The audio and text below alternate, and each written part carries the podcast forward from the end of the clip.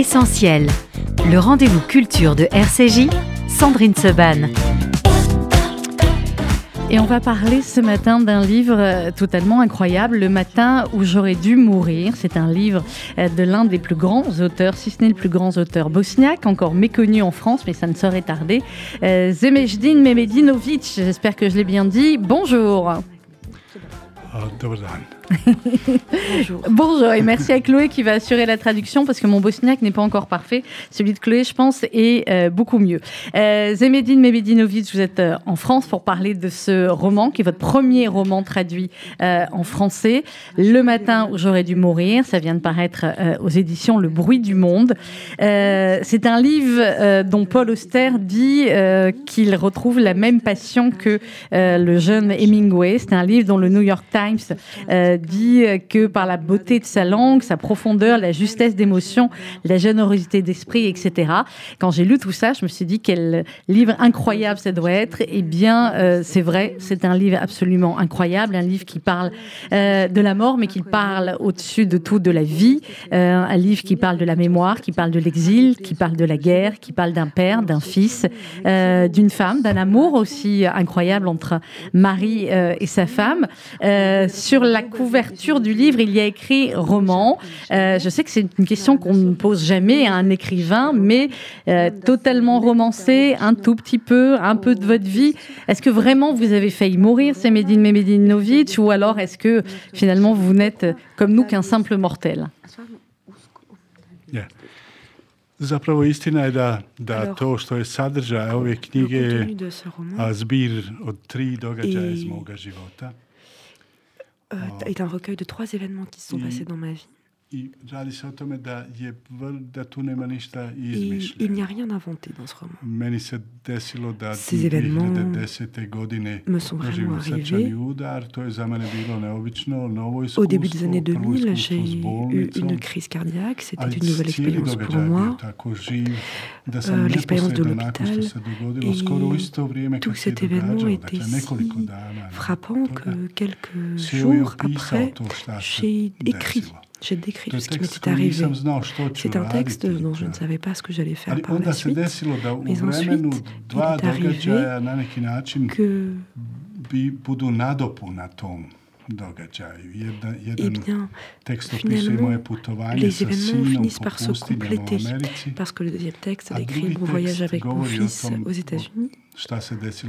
Et puis enfin, le troisième texte parle de ce qui est arrivé à mon épouse. Mhm. Elle vit un, un, un, infarctus dont les conséquences sont notamment la perte de mémoire la mémoire récente. Certaine manière, j'ai écrit les trois parties de ce livre sans savoir qu'il finirait par être relié, par cohabiter dans une unité qui, en réalité, est très unie, très harmonieuse. Sans dire qu'on peut parler de romans. Je ne fais pas partie de ces écrivains pour lesquels le nom de la forme est très important. Je suis contre ces formes strictement définies. J'écris des textes hybrides. Parce que c'est l'écriture entre les formes qui m'attire. Merci pour votre introduction. Et qui est exact d'une manière qui est importante pour moi, c'est que ce livre qui parle des malades n'est pas un rapport de médecine. C'est avant tout une histoire d'identité, euh, une histoire qui traite de mes thèmes obsessionnels comme la mémoire, l'oubli. Mais par-dessus tout, je pense que c'est une histoire d'amour. Oui. Je suis d'accord. Je suis d'accord avec avec votre vue. C'est une histoire d'amour à la fois entre un homme et une femme, et aussi euh, entre un père euh, et son fils. Alors, il est aussi beaucoup question de temps Zemedine Memedinovic dans ce, dans ce livre de rapport au souvenir, on l'a dit, et, au temps. Et je voulais citer une de, une de vos phrases au début. vous dites Nous rationalisons notre sensation du temps, mais en dehors des conventions calendaires, nous n'en sommes pas conscients parce que dans notre tête, nous restons les mêmes. Euh, dans ma tête, je suis la même personne que celle que j'étais à 20 ans. C'est ce qui va arriver aussi un peu plus tard euh, à votre femme quand elle va avoir cet AVC et qu'on va lui demander quel âge tu as et qu'elle dit ah, je peux pas être si vieille et qu'elle a un rapport au temps comme ça. C'est aussi un moyen, euh, évidemment, l'écriture de, bah, de, de retenir le temps et de retenir les souvenirs.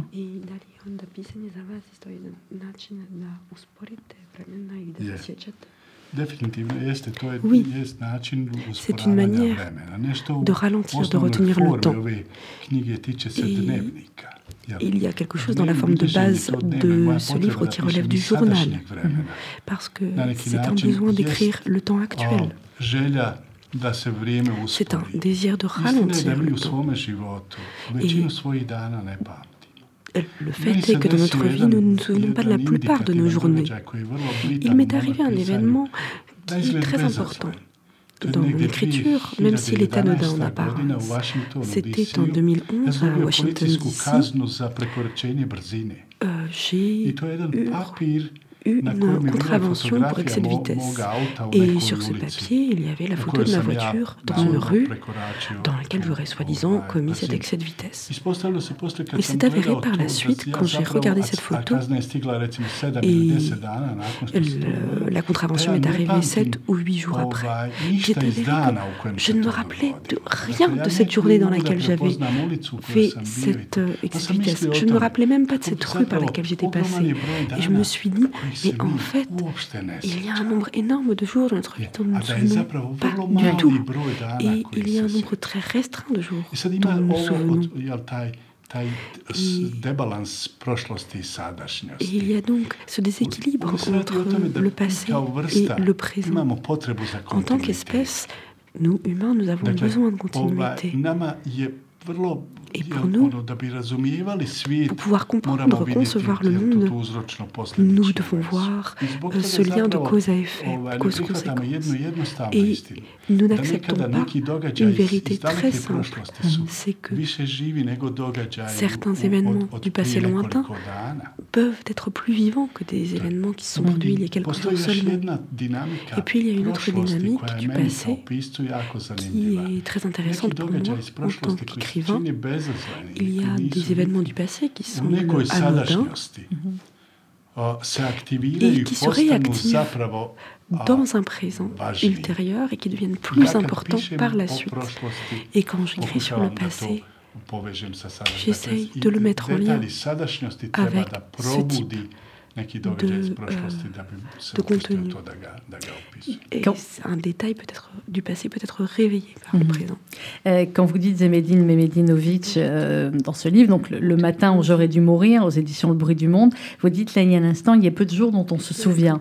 Euh, je ne l'ai pas dit au début de notre entretien, Zemedine, mais vous êtes, vous êtes journaliste également, vous étiez très actif pendant le, le siège de Sarajevo, vous avez fondé un, un journal pour la démocratie, pour parler de, de génocide également. quand on a vécu ce que vous avez vécu, et à un moment donné, dans le livre, vous en parlez avec votre fils de ce qu'on appelle le stress post-traumatique. Euh, est-ce que ce que vous avez vécu forcément fait qu'il y a des journées comme ça dont vous nous parlez, dont on se souvient forcément quand on a vécu comme vous une guerre et puis, euh, et puis l'exil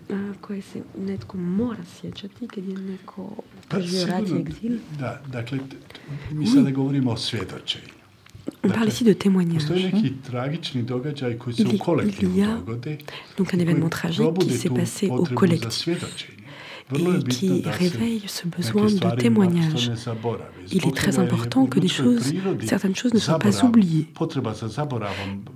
car dans notre nature, nature notre besoin d'oubli est extrêmement fort, puissant.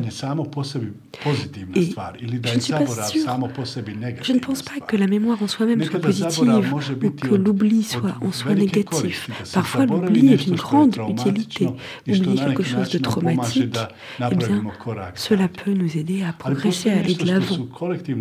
Mais il y a également des tragédies collectives. Nous sommes à présent les témoins d'une tragédie collective en Ukraine. C'est ce que j'allais vous dire.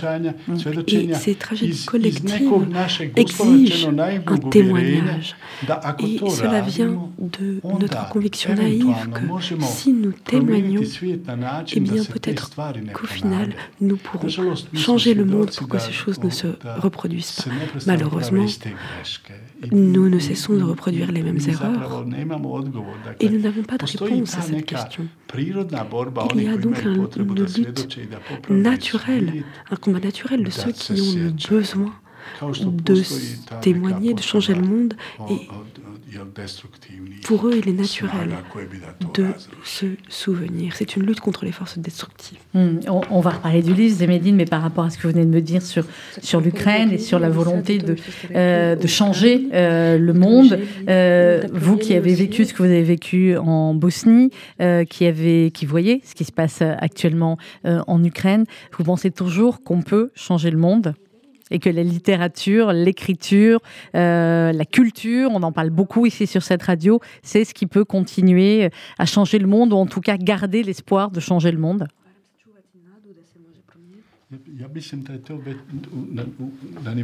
je pense que c'est au niveau de l'espoir que c'est important. Nous avons l'obligation de,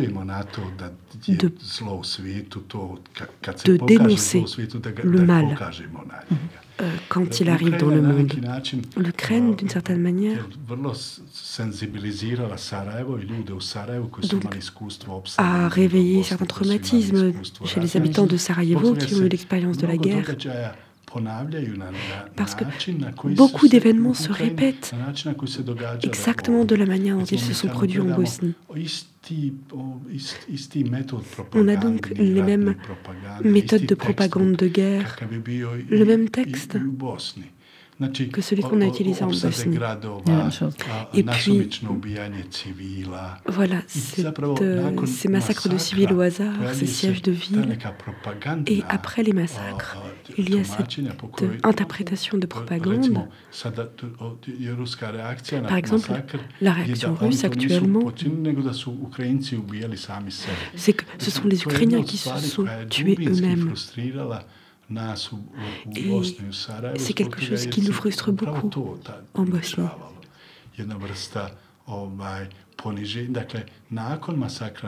Parce que après les massacres, après les meurtres, et bien ensuite, en plus, par-dessus le marché, on a cette humiliation des victimes.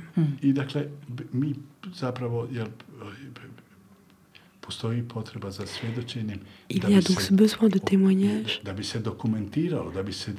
pour avoir des preuves, des documents qui prouvent que c'est bien ce qui s'est passé et que malheureusement nous n'avons rien appris de nos erreurs, que tout cela se répète. Malheureusement, c'est un fait. Mais c'est un devoir moral que d'en parler publiquement. Et cet espoir de changer le monde est légitime. Et je pense qu'il n'est pas possible de conserver le monde euh, sans cet espoir, sinon nous allons vers la destruction. Euh, Zamedine Memedinovic, dans ce livre, Le matin où j'aurais dû mourir au bruit du monde, vous racontez euh, effectivement dans la première partie, comme on l'a dit, la, maladie. Vous aviez très peur hein, euh, avant de la maladie et ce moment finalement où ça arrive à, bon nombre de, nos auditeurs ou dans sa propre famille ou pour, pour lui-même, d'être face à celui qui vous avait sauvé la vie.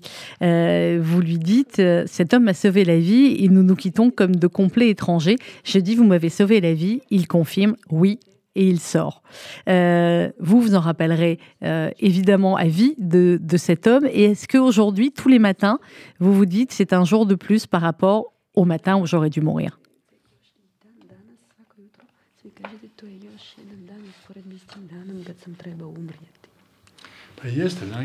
Oui, d'une certaine manière, effectivement, c'est une expérience traumatique et l'expérience traumatique reviennent. Il y a des événements qui qu'il est très facile d'évoquer, qu'un nouvel événement dans le présent peut réveiller. Je me rappelle de cette expérience à l'hôpital comme d'importance. C'est une expérience qui m'a changé la vie. Parce que la routine dans laquelle je vivais jusqu'alors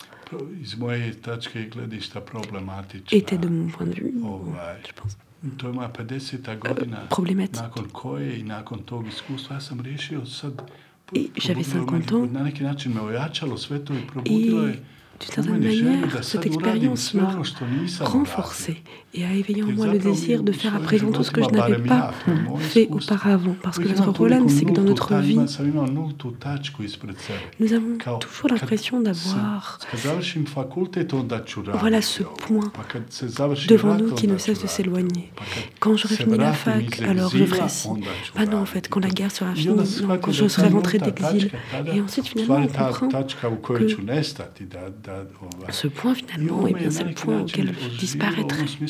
Et donc, cette expérience m'a ressuscité au sens où j'ai commencé à faire des choses que j'avais toujours eu envie de faire, mais que je ne faisais pas. Par exemple, j'ai recommencé à dessiner. Oui, alors, oui. Et puis, j'ai eu une expérience très importante qui m'a changé dans un sens vous, parlez de, vous parlez des dessins, justement, je voulais en parler dans le, euh, juste ensuite. Il y a plein de, dessins, donc de, croquis, en fin de compte, dans le livre. Donc ce sont vos croquis. Et, pourquoi vous avez voulu mettre des croquis aussi, euh, en plus de, des histoires? Dans mon écriture, j'insiste sur l'image et ce dessin comme ajout, pour moi, est très important au sens qu'il ne s'agit pas que d'une illustration. C'est une partie du texte à part égale. J'avais déjà utilisé le dessin dans certains livres précédents. Là, ce qui est intéressant, c'est que j'ai fait ces dessins avec l'intention voilà, de les destiner à mon fils. et puis de garder une trace de notre voyage aux États-Unis de nos discussions, de la stabilisation de notre relation complexe, notre relation père-fils. Et d'une certaine manière, c'est une sorte de cadeau que je lui fais. Mon fils est photographe et avec un bon cinéaste. C'est quelqu'un qui a un rapport très fort au visuel. Et donc le fait de faire ces dessins, au moment où je les ai faits, c'était un cadeau à son intention. Tout comme tout ce texte que j'ai écrit, d'une certaine manière, il est avant tout adressé à lui, à votre fils. Alors il y a justement toute cette partie absolument magnifique dans, dans le livre, euh, Zémédine, sur, sur votre fils, sur ce road trip aux États-Unis avec euh, votre fils, sur euh, la photographie, les souvenirs, ce qui doit rester dans, dans les souvenirs. Et euh, il y a aussi ce passage que j'ai trouvé absolument incroyable sur les langues. Euh, la langue que nous parlons. On dit souvent que on maîtrise euh, une langue quand on est dans un autre pays, quand on rêve euh, dans cette langue. Et vous dites que pour vous c'est différent avec votre fils parce que vous n'arrivez pas à vous détacher du passé. Si bien écrivez-vous que vous êtes prisonnier de votre langue. Et vous écrivez mon monde est dans ma langue et je n'ai jamais réussi à me mettre à écrire dans la langue du pays où je vis à présent. Vous racontez une anecdote après avec une traductrice qui voulait à tout prix vous faire traduire vos poèmes en anglais, etc. Euh, c'est ces problèmes de langue différentes. Beaucoup de nos auditeurs aussi, euh, qui ont été des, exilés euh, comme vous, parlez parfois du judéo-arabe et après du français. parfois, certains parlent français et ont, sont partis en Israël et leurs enfants parlent hébreu. ces problèmes finalement de, de langue dans, dans la même famille, qu'est-ce que vous vouliez dire à travers cela? Oui, il y a une différence générationnelle qui se ressent là-dedans. Au moment où nous avons déménagé, ma famille et moi, aux États-Unis, mon fils était relativement jeune. Et Il a été à l'école en anglais. Il a grandi en anglais de cette manière. Donc ce monde était son monde. Dans mon cas, j'étais entre deux langues. Et d'une certaine manière, c'était aussi mon choix. Parce que la langue, c'est tout pour moi. Je suis un écrivain et je suis tout à fait satisfait de la langue dans laquelle j'écris. J'ai essayé d'en faire un, avantage parce que le regard entre deux langues peut être très utile pour les écrivains. C'est une lisière entre les mondes. C'est un endroit parfait pour écrire. Bien entendu, pour les écrivains, quand on vit dans un espace, voilà, qui, un autre espace linguistique, on se pose toujours la question doit-on passer à cette autre langue?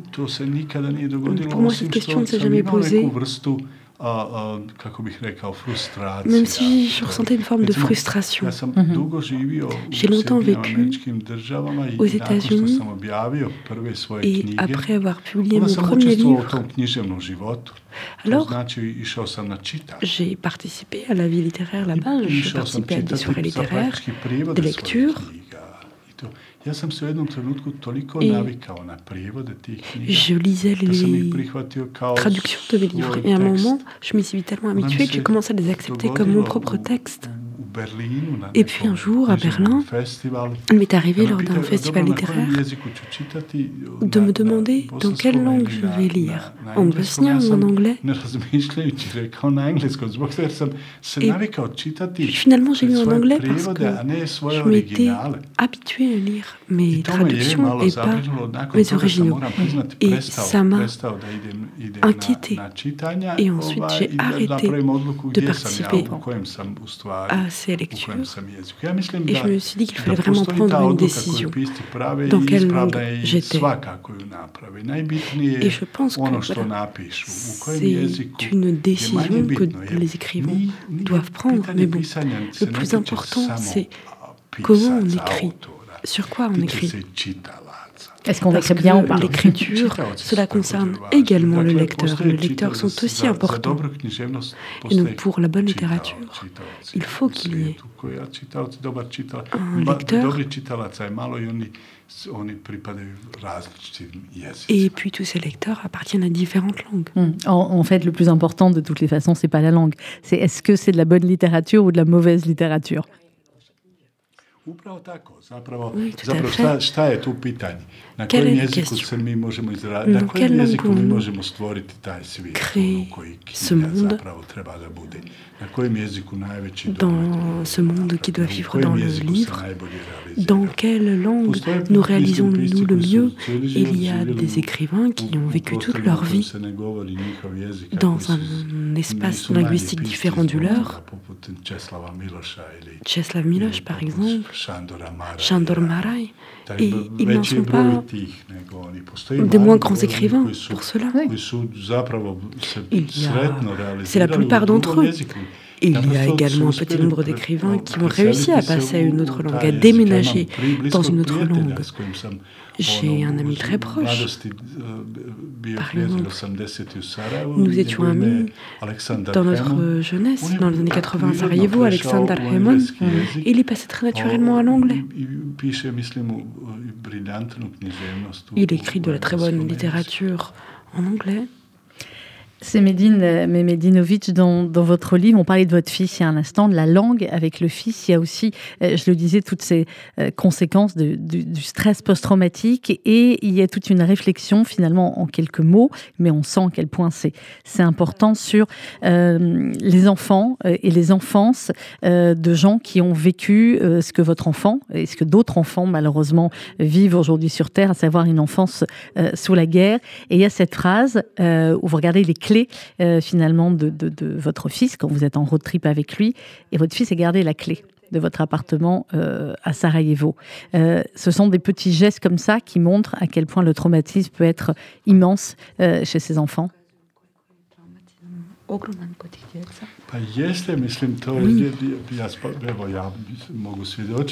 je, oui. ja, evo, Donc, svijestu. Quel traumatisme, la violence, la guerre euh, sont pour la conscience des enfants.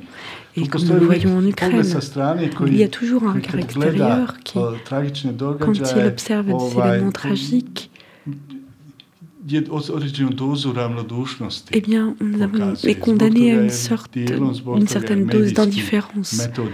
Alors, une partie de cela, eh bien, c'est que la méthode journalistique, médiatique, finit par vider les événements de leur contenu psychologique. Tout cela reste à un niveau de statistiques, d'images brutes.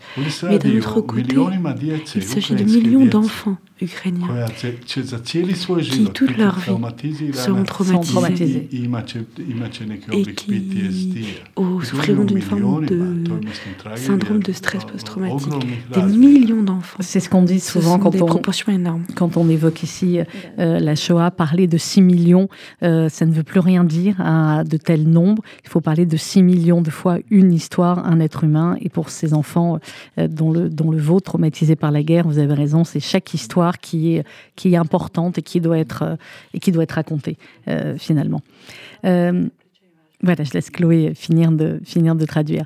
Euh, c'est Medine Memedinovic, il nous reste malheureusement peu de temps, alors que j'aurai encore des, milliers de questions euh, à vous poser. Je voulais qu'on évoque votre, votre femme, parce que la dernière partie du livre, euh, c'est autour de, euh, de votre femme, de, de l'amour immense que vous avez tous les deux, et, euh, et de ce qui est terrible, euh, effectivement, c'est cette, c'est cet AVC qui va la, la toucher et qui va faire qu'elle va oublier certaines choses. Et c'est une question dont vous aviez très peur, vous aussi, au début du livre, en fin de compte, quand vous-même euh, avez eu, euh, avez été malade, où vous dites euh, bah, finalement, le, le, le, voilà, qu'est-ce qui me reste dans la vie si j'oublie euh, mes souvenirs, si j'oublie euh, qui je suis? Euh, J'ai envie de vous demander d'abord comment va votre femme aujourd'hui.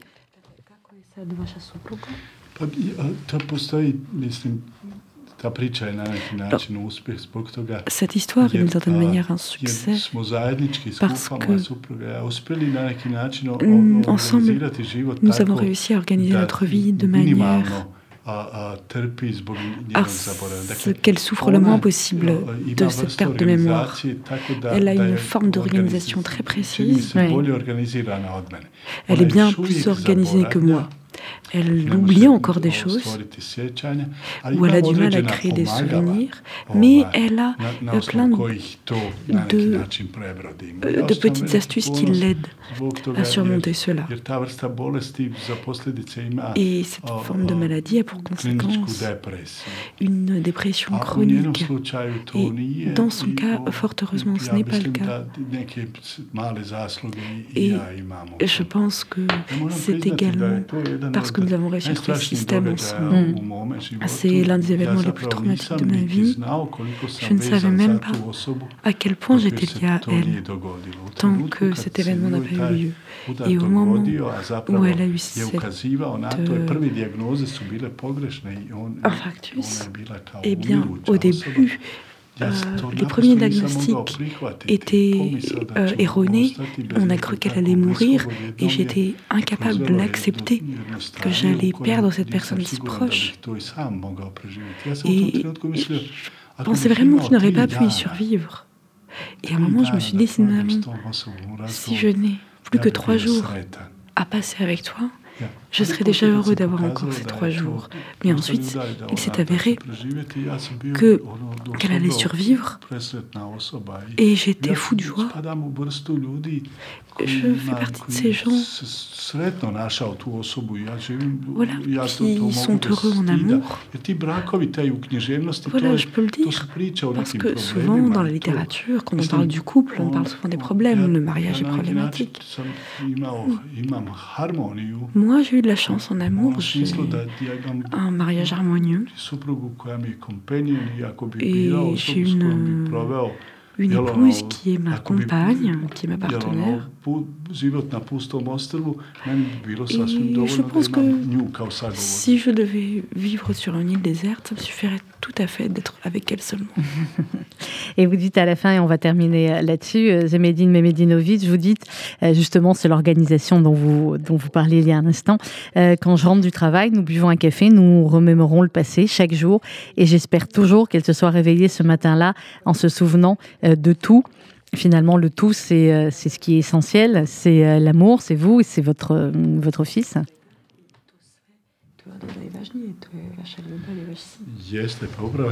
Oui, tout à fait. Ce sont ces souvenirs communs. Et ce qui est oublié, il existe toujours la possibilité que je lui révèle. Au début, je pensais qu'on pouvait finalement l'aider à faire revenir. Et puis j'ai compris que même si ces choses étaient oubliées, elles n'étaient pas complètement oubliées tant que je pouvais, moi, infiniment lui, lui raconter C'est très bien dit. Merci infiniment, euh, Zemedine Memedinovic. On avait encore beaucoup, beaucoup de questions euh, à vous poser. Il va falloir traduire, je me retourne vers la maison d'édition, il va falloir traduire les autres livres. Hein. On espère pouvoir lire euh, d'autres de vos livres en français prochainement. Thank you. Voilà, je crois que vous avez compris euh, ma réponse. Euh, Zemedine Memedinovic, le matin où j'aurais dû mourir, euh, ça vient de paraître aux éditions Le bruit du monde. C'est un petit bijou et euh, voilà, on vous encourage plus que vivement à le lire. Merci beaucoup Chloé pour la traduction. Merci. Voilà, c'était l'interview de Semedine Medinovic que nous avons enregistrée donc hier lors de son passage euh, à Paris. Dans un instant, un autre auteur qu'on aime beaucoup sur cette antenne, une histoire, vous allez le voir aussi extrêmement émouvante, une histoire euh, d'enfant, une histoire d'adoption. Rien ne nous séparera. Une histoire qui se passe entre le Maroc des années 60, les États-Unis et Israël d'aujourd'hui. C'est Thierry Cohen qui sera avec nous dans quelques instants. Mais tout d'abord, c'est le coup de cœur de RCJ, c'est le nouveau Simon avec Comme tout le monde. Tu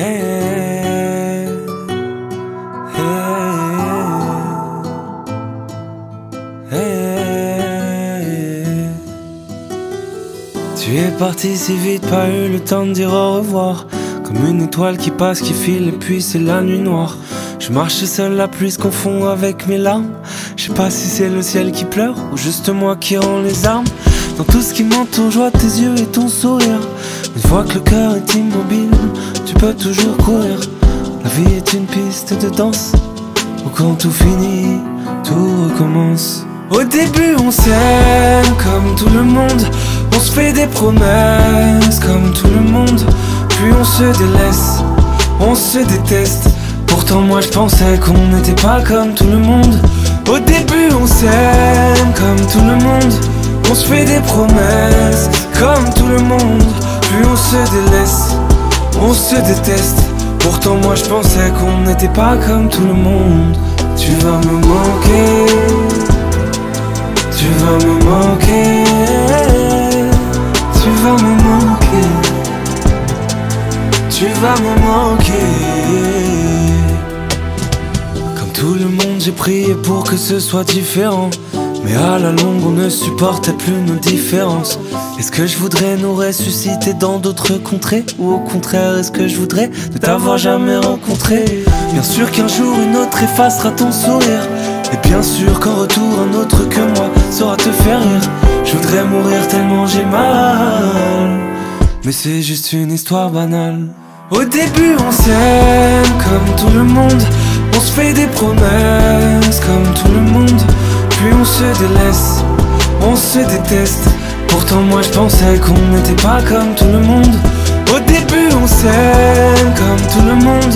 On se fait des promesses comme tout le monde. Puis on se délaisse, on se déteste. Pourtant moi je pensais qu'on n'était pas comme tout le monde. Je te vois t'éloigner, tu ne reviendras pas.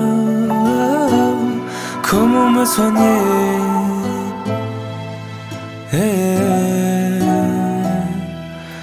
vas me manquer, tu vas me manquer, tu vas me manquer, tu vas me manquer,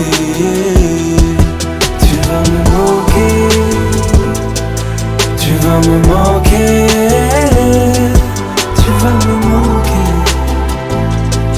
tu vas me manquer.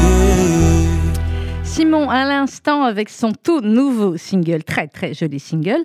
Comme tout le monde, il est 11h38 minutes sur RCJ. Essentiel, le rendez-vous culture de RCJ, Sandrine Seban. Et ce ne sont que des livres extraordinaires dont nous allons parler ce matin. Juste avant la pause, c'était l'auteur bosniaque Zemedin Memedinovic pour son livre Le matin où j'aurais dû mourir. Et à présent, c'est Thierry Cohen pour son livre Rien ne nous séparera. Le nouveau Thierry Cohen que vous attendiez, je sais, avec impatience. Bonjour Thierry. Bonjour Sandrine. Merci d'être avec nous. Alors, je dis avec nous, normalement vous deviez être dans le studio. Mais enfin, qu'est-ce que ça veut dire d'attraper encore le Covid aujourd'hui, Thierry? C'est eh, con. c'est saut 2020, quoi. bon, vous allez bien C'est l'essentiel. Oui, oui, ça va. Bon. très, bien, suffisamment bien pour vous répondre. Bon, alors c'est l'essentiel. Euh, pour qu'on parle justement de ce nouveau roman, Rien ne nous séparera. À cause de vous, Thierry Cohen, je me suis encore couché très tard hier parce que, euh, voilà, parce qu'on se plonge dans cette histoire et on est complètement happé euh, par cette histoire incroyablement humaine. Rien ne nous séparera, c'est paru chez Plomb. Thierry, c'est un livre sur plusieurs années, sur plusieurs continents également. On démarre dans le Maroc des années 60, et puis on va aller aux États-Unis, et puis on va aller en Israël. Et puis, euh, cette histoire, elle est basée sur euh, certains faits qui ont été réels. vous allez nous raconter comment vous en avez eu connaissance et pourquoi vous avez décidé de vous intéresser à ces histoires d'adoption dans certains pays dans les années 60. Oui, tout à fait. Il y a certaines histoires qui nous sont données comme ça par par le hasard, voilà, c'est euh, lors d'une discussion avec un ami, il m'a raconté ce qui était arrivé à un ami à lui, et quand il m'a raconté cette histoire, c'est-à-dire que cet ami venait d'apprendre qu'il n'avait pas été adopté dans des circonstances normales, mais qu'il avait été kidnappé, lui et sa sœur euh, avaient été kidnappés euh, quand ils étaient enfants, puis torturés et affamés euh, par euh, l'organisation qui les avait euh, kidnappés pour réclamer la tutelle sur ses enfants, et ensuite vendus à la famille qui les avait adoptés. Il venait de l'apprendre et il venait d'apprendre que sa mère était toujours vivante et que ça faisait plus de 50 ans qu'elle le cherchait et qu'elle les cherchait. Et je me suis dit mais c'est incroyable, c'est une histoire folle, c'est c'est un roman quoi. C'est de là j'ai commencé à faire des recherches euh, sur le kidnapping d'enfants à des familles pauvres pour les revendre à des familles riches. Et j'ai trouvé un nombre de cas incroyables partout dans le monde. Euh, vraiment, dans, dans, dans, sur la plupart des continents, c'est arrivé. Euh, et voilà, je me suis plongé dans cette histoire euh, avec passion et, émotion. Et nous aussi, et avec passion et émotion. Alors, ça démarre avec Sarah et Jacob. On est au Maroc dans les années 60. Sarah et Jacob sont extrêmement pauvres. Et, et bien des personnes mal intentionnées, c'est peu de le dire, vont chez eux pour leur proposer de recueillir pendant quelques mois leurs enfants. Ils sont dans une institution, hein, un institut qui s'appelle l'Institut de la Seconde Chance. Euh, ils inspirent confiance. Sarah, avec tout l'instinct d'une mère, effectivement, ne, veut pas. Et puis, euh, et puis Jacob, qui est très honteux finalement de ne pas pouvoir subvenir aux besoins de sa famille, va euh, céder et va accepter en, emmenant leurs deux enfants. Oui, et donc il y a ce dilemme de départ. Sarah veut et Sarah ne veut pas et Jacob veut parce que c'est une solution pour lui provisoire. Euh, sauf que quand ils vont aller euh, rendre visite à leurs euh, enfants, on va leur dire que leurs enfants sont décédés suite à une épidémie de coqueluche. Mmh. Et ils vont sombrer dans la dépression. Jacob vit dans la culpabilité et jusqu'au jour où ils vont avoir un indice sur la possible un possible mensonge et ils vont peut ils vont avoir pour espoir de que leurs enfants sont vivants et qu'ils pourront peut-être les retrouver un jour et s'ensuit une quête, euh, la quête de la vérité, la quête de ce qui est de, de, leurs enfants. Alors c'est une quête dans les deux sens, hein, finalement, Thierry Cohen, parce qu'à la fois les parents, euh, effectivement, d'un côté, et puis les enfants euh, de l'autre, alors qu'ils vont être adoptés par une famille tout à fait magnifique. ils restent ensemble. Il y a une affection et un lien très très fort entre ce frère et cette sœur. Oui, ils sont adoptés ensemble. C'est d'ailleurs le, le, cas dans la véritable histoire. Oui. Euh, ils avaient été adoptés, lui et elle avaient été adoptés ensemble euh, dans une famille aimante. Euh, ils avaient été heureux dans, ils ont été heureux dans, dans, dans cette famille. Et en effet, ils vont se poser des questions sur leur sur leur origine et et, et Jonathan, lui, se pose la question un petit peu à la manière, lui qui est passionné d'écriture, se demande s'il est possible de construire sa vie quand il manque le premier chapitre. Et, et Eva, elle, est beaucoup plus torturée. Mhm et veut absolument savoir euh, d'où ils viennent, euh, dans quelles conditions ils ont été euh, adoptés, et, et, ça va influer sur leur, leur deux parcours de vie pendant plus de, de, de 40, 50 Mais oui, oui, le livre est sur vraiment plusieurs dizaines d'années. Et c'est ce que dit effectivement Jonathan à un moment donné, euh, qui, qui, adore les livres, hein, qui adore lire et qui euh, écrit lui-même. Il dit Que comprend-on d'un roman euh, dont les premières pages euh, ont été arrachées?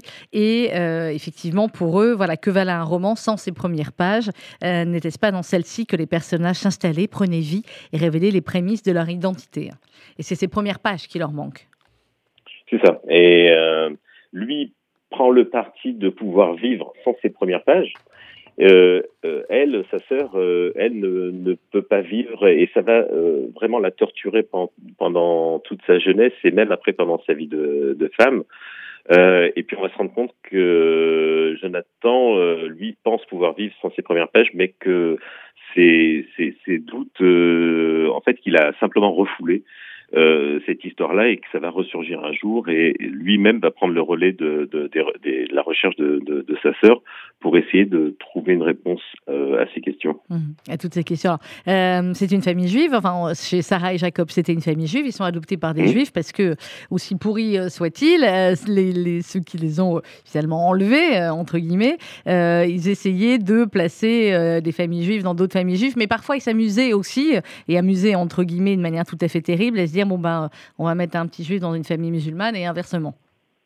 Oui, et c'est ce qui s'est passé un petit peu dans, dans, la réalité, c'est-à-dire que ça se passait au Maroc et on, de, proposait à, à, des familles juives d'adopter des enfants juifs euh, et à apparemment, euh, les personnes qui avaient organisé ce trafic euh, d'enfants euh, avaient l'impression un peu de, de, de, jouer à Dieu, quoi, c'est-à-dire de, redistribuer les cartes. D'ailleurs, ils, ils, ont, alors dans le roman, ça s'appelle Institut de la seconde chance, mais vraiment, ils ont l'impression de, de jouer, d'être Dieu et de pouvoir redistribuer les cartes, de pouvoir offrir une, seconde vie à certains enfants. De, et c'est d'ailleurs comme ça qu'ils justifiaient. Dans la réalité, apparemment, l'organisation qui avait été, qui était soi-disant une organisation caritative, humanitaire euh, justifier ce, ces actions. Ben oui, euh, on retire des enfants des familles pauvres pour les donner à des familles riches, donc on leur offre un beau destin, euh, alors qu'en fait ils étaient voués à la misère. Hmm. C'est ce qui s'est passé d'ailleurs en Israël avec les enfants yéménites. Exactement, oui, oui, vous en parlez dans le, dans le livre à un moment donné. Et,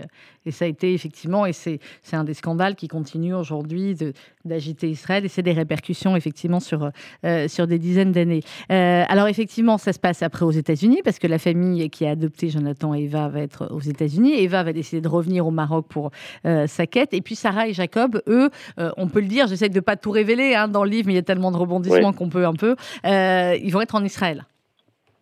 Oui, parce que Jacob va avoir une information qui va lui, laisser penser que ses enfants sont en Israël. Donc, il a refusé pendant longtemps de faire son alia. Il est il fait partie des rares euh, juifs à ne pas avoir quitté la campagne euh, marocaine. Et puis, euh, ayant eu cette information, il a décidé de faire son alia pour continuer ses recherches en Israël, alors que ses enfants, en fait, se trouvent aux États-Unis. Comment est-ce que vous avez travaillé sur, euh, sur ce livre, Thierry? Vous nous l'avez dit au début, c'est venu d'un ami et c'est chouette. J'espère qu'il a aimé le livre, euh, votre ami. Je suis sûre que oui. Euh, mais comment vous avez fait des recherches après, effectivement, sur, ben, voilà, sur les, modalités d'adoption, sur les différents pays, sur ce genre d'institut? En fait, il y a beaucoup de, de, livres déjà qui ont été écrits sur le sujet. Et puis, on trouve énormément d'informations sur, sur Internet. Euh, et on se rend compte que ça existait en Afrique euh, du Sud, en Amérique du Sud, ça existait en France aussi, ça existait en Espagne, au Maroc, enfin vraiment dans la plupart des pays, euh, qu'ils soient dits sous-développés ou qu'ils soient dits développés, ces pratiques ont existé parce que c'est un trafic qui est très très rentable pour toutes les organisations euh, mafieuses. C'est très simple d'aller dans une maternité, de, enfin c'était très simple en tout cas d'aller dans une maternité, de voler des bébés et puis ensuite d'aller les revendre à un prix euh, incroyable. Euh, dans la réalité, euh, enfin dans, dans, dans, le cas dont je suis parti, ils ont été volés au domicile pendant mmh. que les parents étaient faisaient leurs courses au marché, quoi. Donc voilà, c'était un, un, un, trafic très très juteux et quand dans des pays comme comme le Maroc, il était possible de soudoyer les autorités et mmh. puis euh, d'avoir euh, d'autres. Voilà d'avoir des aides de certaines euh, autorités, et eh ben c'était d'autant plus facile parce qu'on était, on était couvert. Quoi. Hmm. Les sentiments de chacun sont très bien décrits. Thierry Cohen dans le livre, comme d'habitude, avec vous, c'est des personnages extrêmement euh, humains auxquels chacun peut, euh, peut s'identifier. Il y a notamment ce moment, effectivement, où les enfants, qui sont des, des, adolescents à ce moment-là, hein, c'est aux alentours de leur bar mitzvah, vont apprendre qu'ils ont été adoptés et ils se posent énormément de questions. Et de l'autre côté, il y a ce questionnement aussi qu'ont tous les parents qui qui font ce, geste d'amour d'adopter des enfants Est-ce qu'on doit leur dire et quand est-ce qu'on doit leur dire? Oui, je pense que c'est un, c'est un vrai dilemme à, tout point de vue. Et moi, mm. j'ai essayé de, enfin, c'est ma manière de, travailler et d'écrire, d'entrer dans la tête de chacun, d'essayer de comprendre quels sont les sentiments, les émotions, les problématiques euh, qu'ils vivent, euh, qu'ils vivaient euh, au moment, à chaque étape de, de, de, de ce parcours. Et voilà, c'est ma manière d'écrire, c'est vraiment d'essayer de ressentir les émotions que mes personnages ont pu euh, ressentir et de, et de restituer ces émotions et de restituer aussi tout le, tout le questionnement, tout le parcours intérieur, parce que c'est ce qui est intéressant dans, dans ces cas-là, c'est de vraiment d'essayer de, comprendre comment chacun a vécu euh, l'histoire. Et, et, et, ça en fait, je pense, un roman fort en émotion. Oui, ça fait un roman très très fort en émotion qu'on ne, qu'on ne lâche pas. Alors on va pas révéler euh, à la fin, bien évidemment, euh, Thierry, mais c'est vrai que euh, c'est votre c'est votre patte aussi, c'est votre signature.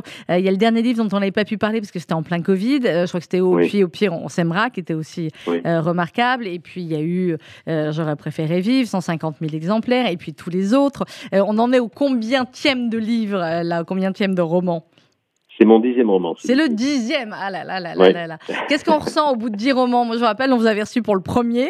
Euh, ça ne nous rajeunit pas tout ça, dites-moi. Vous m'avez toujours super bien accueilli. Euh, Sandrine, vous étiez l'un de mes premiers soutiens. Eh bien, on en est Et euh, bah, écoutez, écoutez, moi, je, ressens toujours la même chose, c'est-à-dire que je ressens toujours une très forte émotion à la parution d'un roman.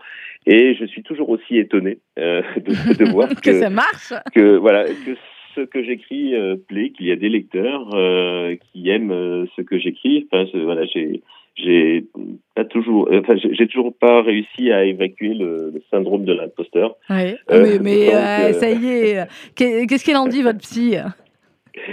Bon, pardon? Votre psy, il en dit quoi du syndrome de l'imposteur? Euh, non, je ne l'ai pas rencontré encore. J'essaie de me soigner à travers mes, à travers mes livres. Dix bouquins, des dizaines et des dizaines de milliers de, fans un peu partout. C'est que en France, Thierry, où il y a eu des traductions à l'étranger de vos livres? Alors ça dépend, euh, c'est en fonction des romans. Euh, celui qui a été le plus traduit, c'est le premier, j'aurais préféré vivre, qui a été traduit dans 14 langues. Euh, D'autres ont été traduits dans quatre ou cinq langues. Euh, enfin, ça dépend de, ça dépend surtout de la volonté et de la capacité de la maison d'édition à proposer euh, les romans aux pays étrangers. Aux pays étrangers. ce serait bien qu'il sera traduit en hébreu, celui-là, et en arabe même, hein, entre le Maroc, Israël, les États-Unis. J'ai toujours supplié mes éditeurs successifs de, de, de le faire traduire, euh, de faire traduire mes romans euh, en hébreu. Mais oui, ça marche très très bien. Plomb, si vous nous écoutez, voilà, euh, ça suffit maintenant. On le traduit celui-là en hébreu.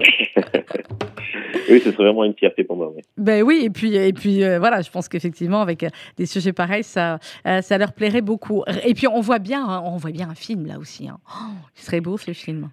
Oui, c'est ce qu'on me dit. Alors, j'ai des contacts, mais vous savez, euh, c'est compliqué. Ça ne m'appartient pas, quoi. dire que c'est d'autres mécanismes. Euh, ah non, mais, euh, ouais, ouais, non, non, mais on, le, voit très bien. J'ai eu des contacts sur ce roman-là, mais j'en avais eu aussi sur le précédent et ça n'a jamais abouti. Non, c'est compliqué. Voilà, je pense que tant que le premier coup de pellicule n'est pas donné, eh c'est qu'on n'y est pas. En tout cas, le livre existe et il est extraordinaire. Rien ne nous séparera. Thierry Cohen, c'est aux éditions Plomb. il faut le lire et vous allez l'offrir autour de vous. Dans quelques jours, on va être réunis pour, pour les fêtes de Pessard. Bon, c'est bien d'amener un bouquet, mais finalement, amener euh, un livre aussi, hein, c'est même encore mieux. voilà, pour le week-end, euh, à manger avec la la galette et, et, et, le livre. Et vraiment, vous allez adorer ces, ces personnages, cette humanité. Et puis, puis voilà, à partir du moment où vous êtes un enfant ou un parent ou les deux, forcément que, que ce livre va vous toucher. merci beaucoup Thierry d'avoir été avec nous. Bon rétablissement alors. Sandrine. À très vite. Le 11e est déjà en route? Oui, bien sûr. Ah, Il va parler de quoi? On peut savoir ou pas ah, encore Non, je n'en parle jamais avant. voilà, il est superstitieux. Bon, eh ben, vous reviendrez cette fois en studio pour parler du, du 11e. En attendant, on lit celui-là. Merci beaucoup Thierry Cohen. À bientôt. Au revoir. Rien ne nous séparera. C'est aux éditions Plomb et mon premier invité. Euh, vraiment, j'insiste beaucoup pour ces deux livres parce qu'ils sont extraordinaires. Je sais que vous allez les adorer. Euh, mon premier invité, c'était Zemedine Memedinovic pour son livre Le matin où j'aurais dû mourir aux éditions Le bruit du monde.